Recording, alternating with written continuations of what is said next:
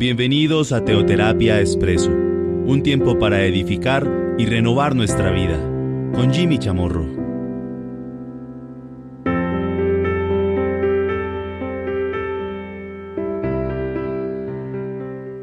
Un buen día para todos. Bienvenidos a Teoterapia Expreso, nuestra píldora de todos los domingos, nuestra cápsula. Hemos venido abordando durante las últimas semanas una temática, una serie, lo que bien me parece. Básicamente nos hemos centrado en lo que nos dice jueces capítulo 16, jueces capítulo 17, jueces capítulo 18. No había rey en Israel. Cada uno hacía lo que bien le parecía. Ahí encontramos personajes como Micaía, los cuales representan todos aquellos que dicen que, aman a Dios, que el Dios, que su Dios es el Dios de Abraham, de Isaac, de Jacob, que su Dios es el Dios de Israel, pero también tienen ídolos, tienen terafines, también eh, idolatran. Había una tribu, la tribu de Dan, una de las tribus de Israel.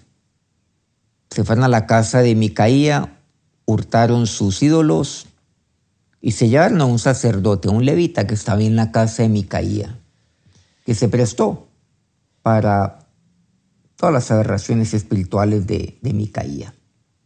Pues la tribu de Dan no era mejor que Micaía. Y se metieron y se fueron se metieron a la casa de Micaía, hurtaron lo que él tenía y ahí entramos entonces en jueces capítulo 18 a partir del versículo 22. ¿Qué nos dice aquí la palabra de Dios? Cuando ya se han alejado de la casa de Micaía, los hombres que habitaban en las casas cercanas a la casa de Micaía se juntaron y siguieron a los hijos de Dan. Y dando voces a los de Dan, estos volvieron sus rostros y dijeron a Micaía, ¿qué tienes? Que has juntado gente? Él respondió, tomasteis mis dioses que yo hice y el sacerdote y os vais. ¿Qué más me queda? ¿Por qué pues me preguntáis qué me pasa? Cuando Micaías se dio cuenta, recordemos que, que los de Dan, los hombres de Dan, un ejército un grupo de hombres que estaban bien armados fueron y hurtaron sus eh, dioses con minúscula, pues sus vecinos se dan cuenta de eso y Micaía estaba con ellos. Y Micaía le reclama y dice, bueno, ustedes como así que me pregunta qué es lo que me pasa. Ustedes han tomado mis dioses, aquellos, aquellos que yo hice. Y el sacerdote me lo, me, lo, me lo llevaron también y se van. ¿Qué más me queda? Ahora, algo curioso es que él llama a dioses lo que él mismo ha hecho. Llama a dioses lo que él mismo ha formado. Podríamos decir lo que él mismo ha creado, aunque lo aclaro. El hombre nada puede crear. Porque creador hay uno solo, que es Dios. Pues el hombre puede fundir, puede tallar, pero creador solamente hay uno, que es Dios. Pero en aras a, a, este, a este hecho, digamos, digámoslo de esa manera. Y los hijos de Adán le dijeron, no es voces tras nosotros, no sea que los de ánimo colérico os acometan y pierdas también tu vida y la vida de los tuyos. Aquí vemos que Micaía básicamente casi se hace matar de la manera más absurda, más necia, de la manera más tonta posible. Iba detrás de sus dioses, los cuales, los cuales él mismo había hecho. Lo curioso es que él mismo así lo aclara, lo enfatiza lo proclama. Es que ustedes tomaron mis dioses que yo hice. Ustedes los han tomado, me los están hurtando. Una cosa curiosa, pues. aquellos que, que idolatran tienen dioses y esos dioses pueden ser hurtados. Yo, no sabía que un dios puede ser robado. Como curioso. Y ustedes se van. Entonces un dios también puede ser apartado de mí por, no por voluntad propia, aunque lo aclaro, esos dioses no significan nada, no hacen nada. No son, no son sino un pedazo de, de madera o de metal, o inclusive de oro, como por ejemplo el becerro de oro, nada más. Pero en aras a, la discusión, pues los dioses son apartados de mí, no porque él quiera, sino porque otros se los apartan. Y les dicen, a ver, no actúes neciamente, Micaía, no pierdas tu vida. Y prosiguieron los hijos de Adán su camino. Y Micaía viendo que eran más, más fuertes que él, volvió y regresó a su casa. Y ellos, los de Adán, llevando las cosas que había hecho Micaía juntamente con el sacerdote que tenía, llegaron a Lais. ¿Se acuerdan de ese Lais, no? Ese pueblo que era tranquilo, confiado, que se creían muy seguros. Y llegaron a Lais y los hirieron a filo de espada y quemaron la ciudad. Y no hubo quien los defendiese, porque estaban lejos de Sidón. Bueno, aquí nos reitera lo que ya sabíamos del programa pasado. Y no tenían negocios con nadie. Y la ciudad estaba en el valle que hay junto a Bet -e Rehob.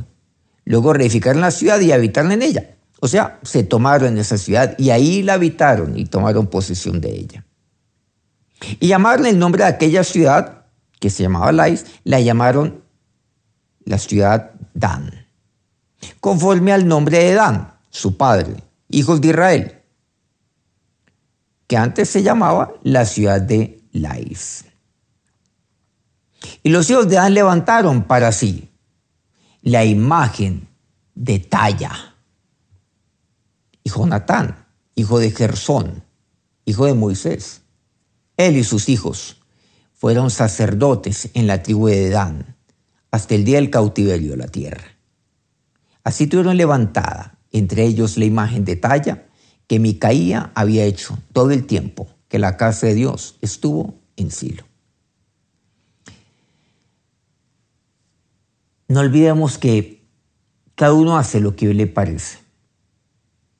Cuando no hay rey sobre Israel, o sea, cuando no hay un guía, cuando no hay un pastor como aquel que fue o que sería, estamos hablando mucho más adelante, que sería pastor de las ovejas y después Dios lo ungiría para ser pastor de todo un pueblo. Por supuesto, me refiero a David, que vendría en el tiempo de los reyes, más adelante, mucho más adelante que este tiempo de los jueces, y sería el segundo rey sobre Israel.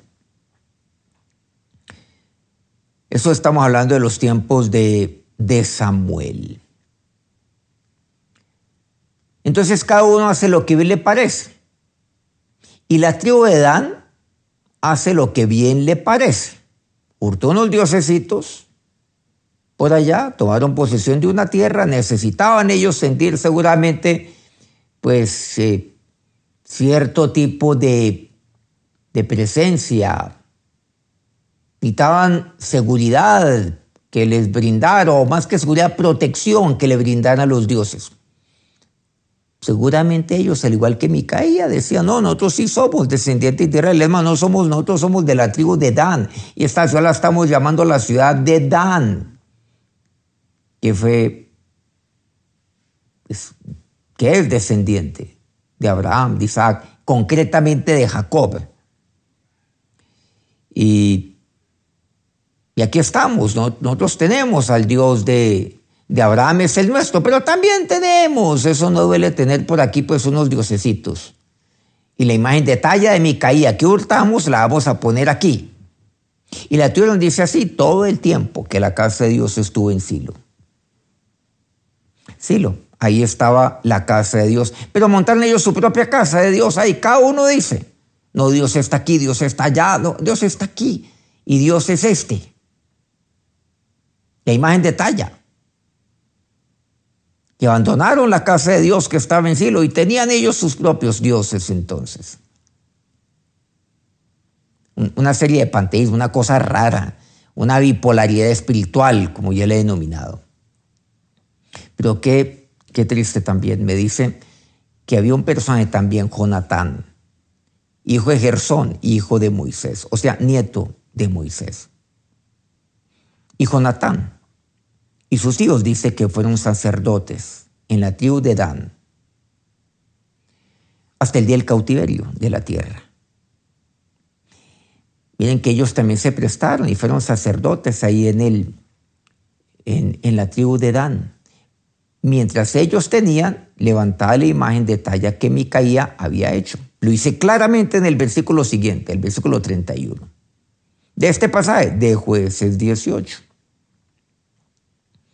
La tribu de, de, de, Leví, o algunos de la tribu de Leví, como aquel levita que está en la casa de Micaía, como este nieto, descendiente de Moisés.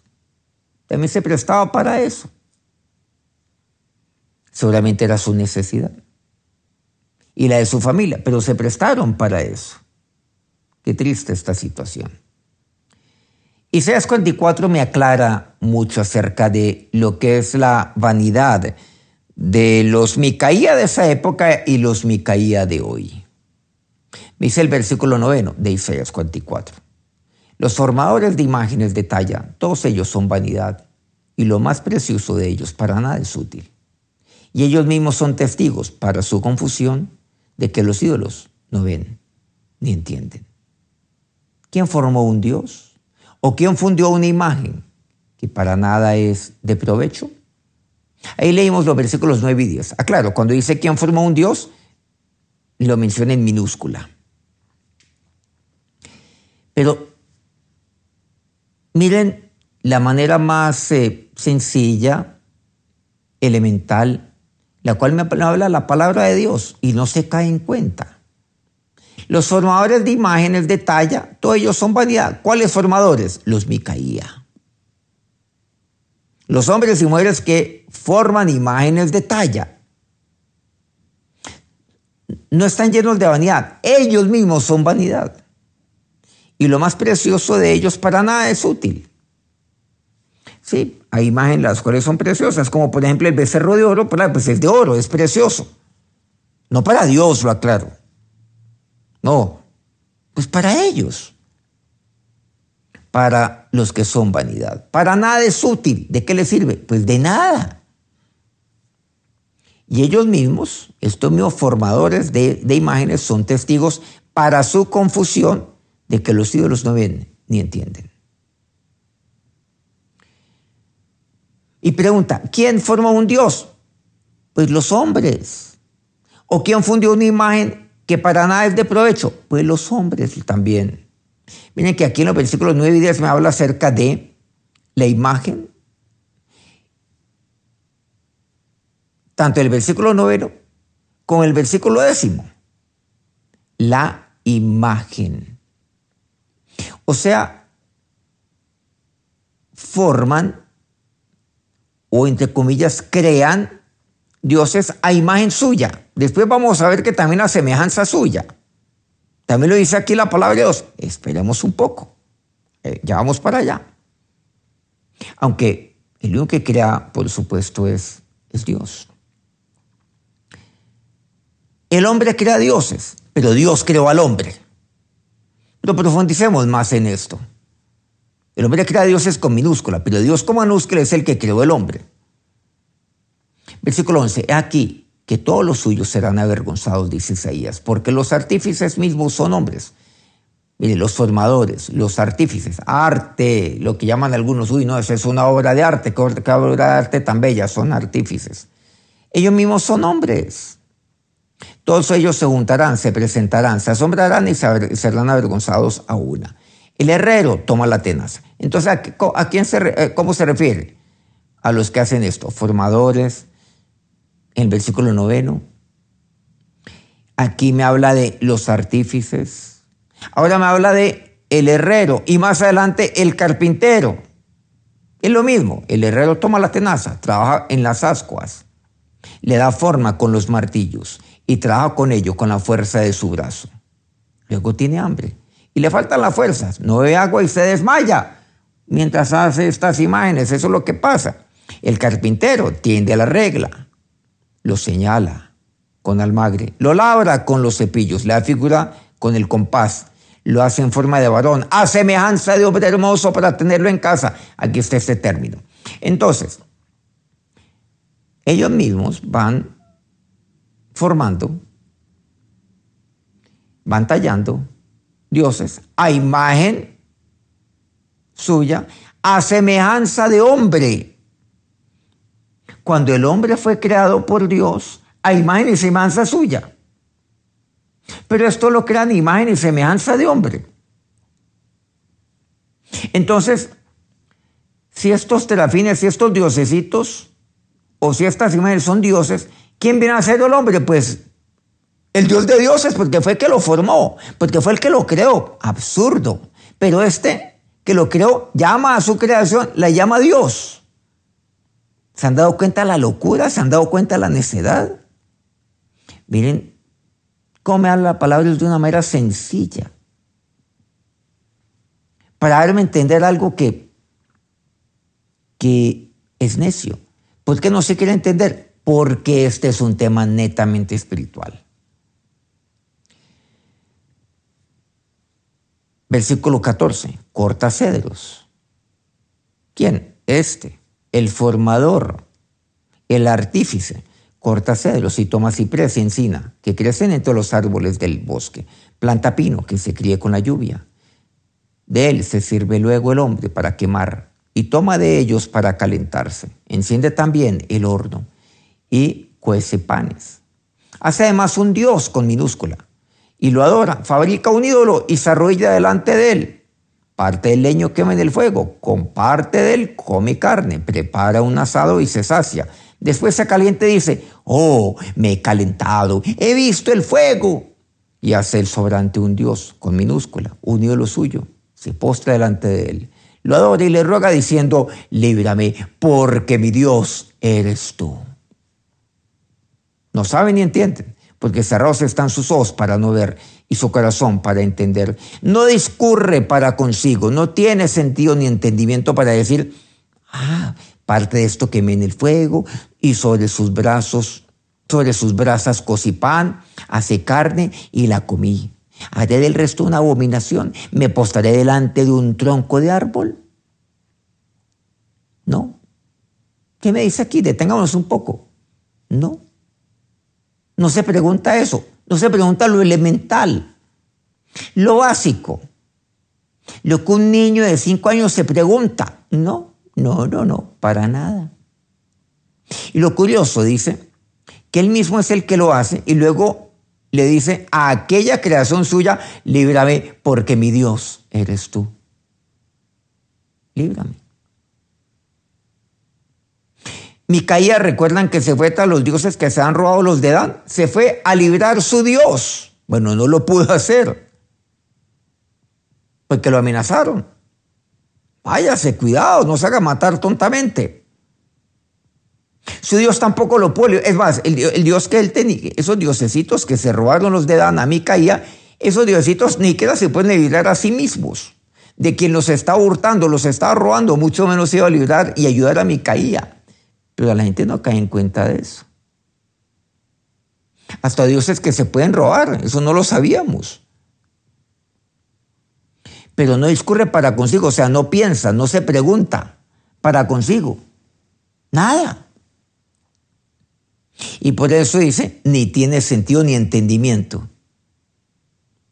Para preguntarse o para formularse estas preguntas, estos interrogantes que aquí me dice el libro de Isaías. Y finaliza el versículo 20, de ceniza se alimenta, su corazón engañado le desvía, para que no libre su alma ni diga, ¿No es pura mentira lo que tengo en mi mano derecha? Nunca se ha preguntado eso, nunca. ¿No será mentira esto que yo tengo? ¿Por qué? Porque su corazón está engañado.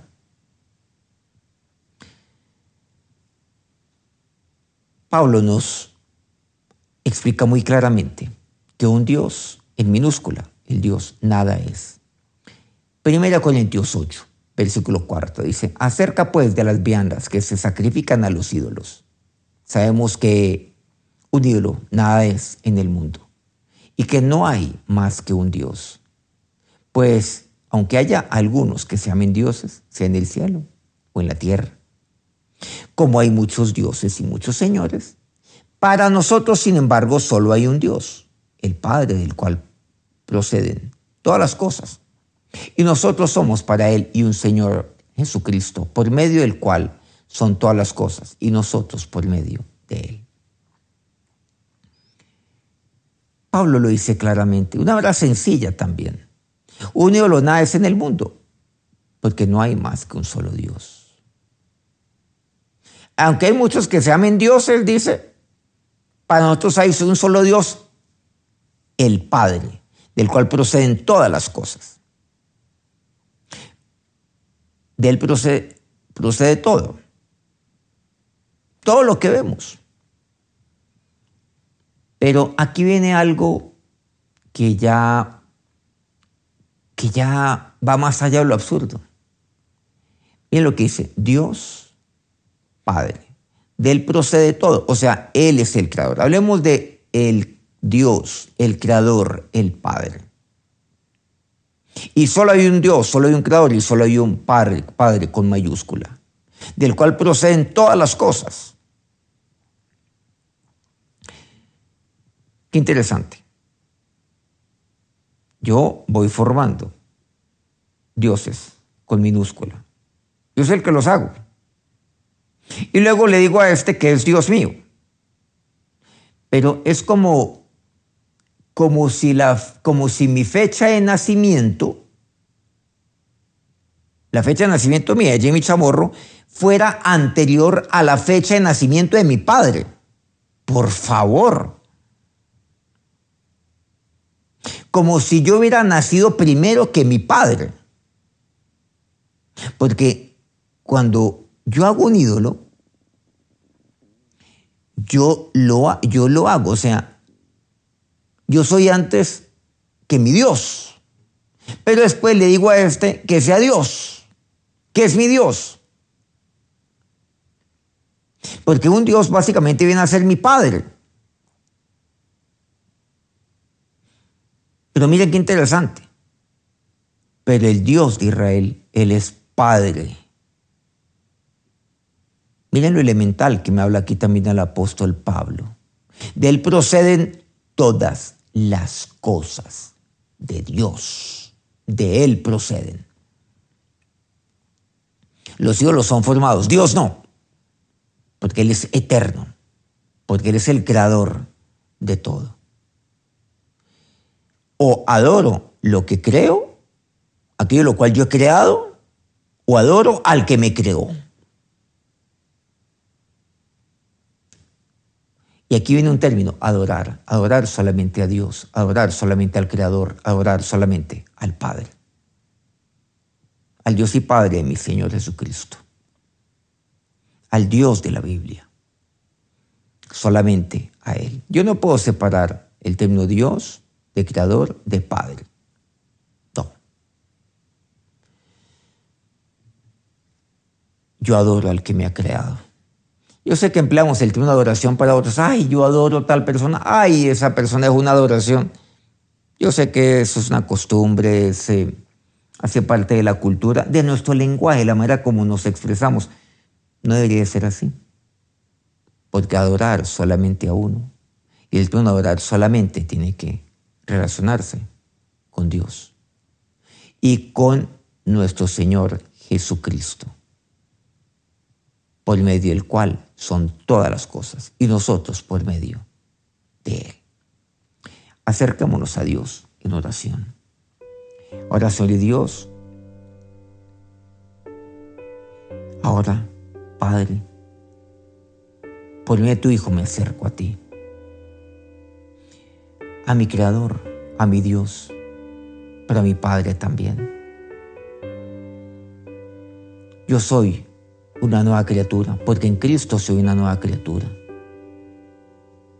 Y tú me creaste, Dios. Eres tú. Tú eres eterno. Yo soy hechura tuya. Tú eres mi hacedor, mi formador, además de mi creador. Y tú eres mi Padre Dios. De ti procedo mi, mi Dios. Y de ti, mi Señor Jesús. Solo hay un Dios, solo hay un Creador, solo hay un Padre y solamente hay un Señor. Y ese eres tú. Y hoy te adoro a ti, Creador mío, Dios mío, Padre mío. Guárdame, oh Dios, de hacer lo que me parece.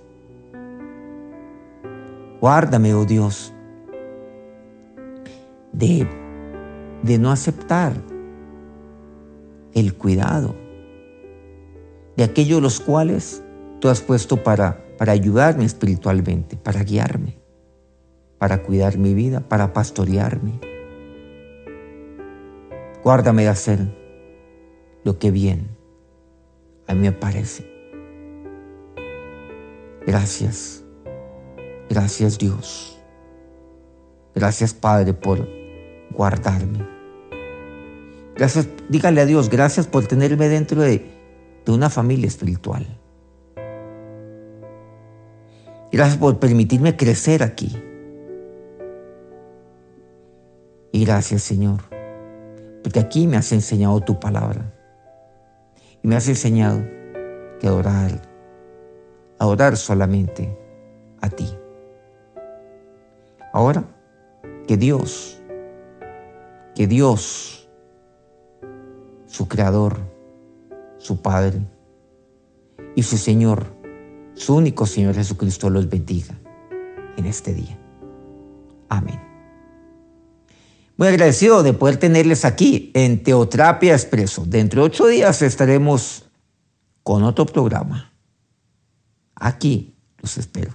Dios los bendiga.